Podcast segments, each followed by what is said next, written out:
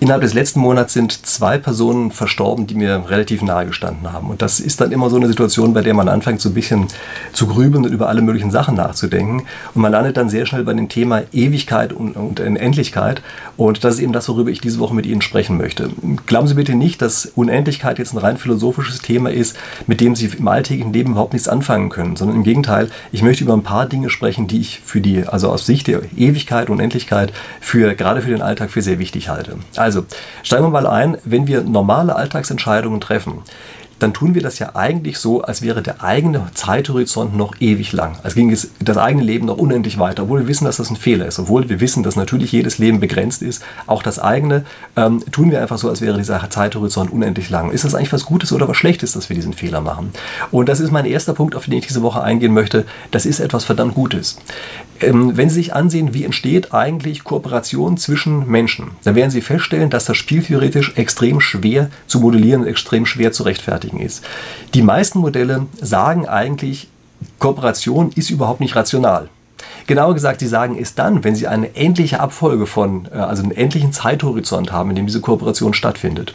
Da ist es ganz schwer, das als Kooperation, als etwas Rationales darzustellen. Die Situation ändert sich aber komplett, wenn sie auf einmal einen unendlichen Zeithorizont haben. Also das, was vorher unter gar keinen Umständen rational sein konnte, wird bei einem unendlichen Zeithorizont auf einmal auch etwas zu Rationalem. Ja? Also muss nicht, aber er kann wenigstens zu etwas Rationalem werden. Das ist ja schon mal ein Anfang. Und das entsteht eben, diese Möglichkeit, dass er das plötzlich als etwas Rationales empfindet, entsteht dadurch, dass wir eben diesen Denkfehler machen und Dinge, die eigentlich endlich sind, als unendlich behandeln. Ähm, das ist wahrscheinlich etwas, was in unserem Gehirn fest verdrahtet ist, was aber eben dafür sorgt, dass wir diese unglaubliche Fähigkeit entwickelt haben, die wir als Menschen haben, als Spezies eigentlich haben, was uns als Spezies so weit vorangebracht hat, nämlich mit anderen kooperieren zu können. Also das ist erstmal der Punkt 1, der durch diesen ähm, Denkfehler eben die Unendlichkeit entsteht. Thema 2 zum, ähm, oder Punkt 2 zum Thema Unendlichkeit ist, mathematisch gesehen ist die Ewigkeit verdammt wenig wert. Also was meine ich damit? Wir können ja mit Hilfe der Finanzmathematik den Wert von bestimmten Dingen ausrechnen in der Zukunft. Und ähm, also wir sprechen in der Spieltheorie ja auch mal von Auszahlungen. Das müssen nicht unbedingt Geldauszahlungen sein, aber wir können sie mathematisch genauso behandeln wie Geldauszahlungen. Und wir gucken uns jetzt also aus der, in der Finanzmathematik an, was sind eigentlich solche zukünftigen Auszahlungen wert? Und stellen Sie sich mal vor, Sie bekommen eine Rente, die zum Beispiel zehn Jahre läuft. Ja? Also jedes Jahr bekommen Sie 1000 Euro, das zehn Jahre lang. Und jetzt verlängern Sie den Zeitraum dieser Rente auf 30 Jahre. Dann steigt natürlich der Gegenwartswert dieser 30-jährigen Rente an gegenüber der 10-jährigen. Das ist auch deutlich, dass das ansteigt. Aber jetzt verlängern Sie diese Rente von 30 auf 60 Jahre. Und auf einmal stellen Sie fest, jetzt steigt das gar nicht mehr so stark an, der Gegenwartswert. Und dann verlängern Sie von 60 auf 90 Jahre. Und dann stellen Sie fest, kommen nur noch ein paar Prozent dazu. Und wenn Sie jetzt beispielsweise eine 90-jährige Rente verlängern auf eine 1000-jährige Rente, also Sie packen mehr als 900 Jahre dazu, dann stellen Sie auf einmal fest, aus Sicht der Finanzmathematik ist der Unterschied nur noch minimal, da kommen nur noch 2% mit dazu. Und das ist kein Fehler, der hier drin steckt in der Mathematik, sondern es liegt daran, dass kleine Unvorhersehbarkeiten über die Zukunft sich eben über so einen langen Zeitraum hinweg immer weiter hochschaukeln und auf die Art und Weise die Zukunft eben vergleichsweise wenig wert ist. Ja, das ist das, was ich ja gesagt habe. Die Zukunft, auch gerade die Ewigkeit, ja, also 1000 Jahre sind ja fast wie ewig aus Sicht eines Menschenlebens, also diese Ewigkeit ist verdammt wenig wert.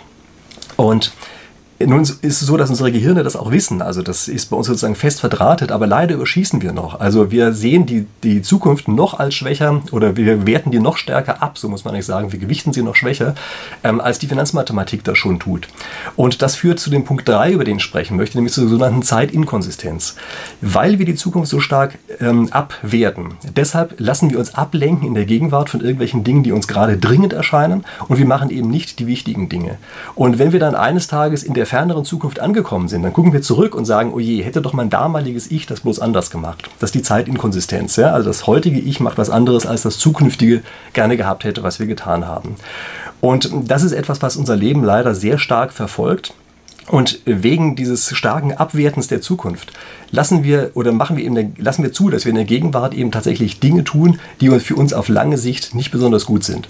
Also anstatt zum Beispiel wirklich zu lernen und ähm, sich anzustrengen, um irgendwelche Dinge zu haben, dass wir über lange Sicht was aufgebaut haben, geben wir dann eher so einem kurzfristigen Vergnügen nach beispielsweise oder äh, lassen uns eben, ja, wie gesagt, durch Kleinigkeiten einfach ablenken von den wirklich wichtigen Dingen und merken dann erst später, oh je, hätten wir unsere Zeit doch bloß auf irgendeine Weise anders verwendet. Ja, das ist eben, wie gesagt, diese Zeitinkonsistenz, die aber etwas ist, was im echten Leben leider verdammt große Bedeutung hat. Und je länger man dabei ist bei diesem ganzen Lebensspiel, desto mehr merkt man, äh, dass das eben etwas ist, worauf man wirklich achten sollte. Deshalb werde ich zu dem Thema sicherlich nochmal ein eigenes Video machen. Und wenn Sie jetzt fragen, wie geht man damit eigentlich um? Also man könnte jetzt den Rat oder man könnte sozusagen fälschlicherweise den Schluss ziehen, ja, wenn die, die Zukunft so wenig wert ist, dann sollte man ja tatsächlich auch in der Gegenwart relativ viel rausziehen. Ich würde da eher einen anderen Ratschlag geben. Denken Sie nicht so sehr darüber nach, was Sie rausziehen können aus einer Situation oder vielleicht auch aus anderen Menschen, sondern im Gegenteil, Denken Sie darüber nach, was Sie weitergeben können, was Sie anderen geben können, denn auf die Art und Weise verschieben Sie ja den Zeithorizont des eigenen Wirkungskreises tatsächlich in die Zukunft. Also indem Sie eben das Familienrezept des Pfefferkuchens weitergeben an die nächste Generation und die dann an die übernächste Generation und sowas, dadurch wird es ja tatsächlich in die Zukunft verschoben. Wenn Sie ähm, Ideen äh, einfach anderen vermitteln und diese Ideen von der nächsten Generation aufgegriffen werden oder überhaupt von anderen aufgegriffen werden, weiterentwickelt werden, dann nähert man eben tatsächlich den eigenen Wirkungskreis Kreis der Unendlichkeit an und das entsteht eben nicht dadurch, dass man Sachen rauszieht, sondern es entsteht dadurch, dass man Dinge reinsteckt, sozusagen, also in die Situation oder eben weitergibt an andere Personen. So, tut mir leid, wenn es heute ein bisschen melancholischer war, als das normalerweise bei mir der Fall ist. Ähm, ich freue mich trotzdem sehr, wenn Sie mir einfach unten in die Kommentare irgendwas zu diesem Thema mit dazu schreiben. Wenn Sie dieses Video liken, wenn Sie meinen Kanal abonnieren, natürlich, denn wir wollen uns nächste Woche wiedersehen und da geht es wahrscheinlich weiterhin um das Thema Kooperation, denn das ist ein ziemlich interessantes Thema. Okay, also dann freue ich mich, dass wir sozusagen in der Weise kooperieren, dass wir uns dann nächste Woche wiedersehen. Bis dahin.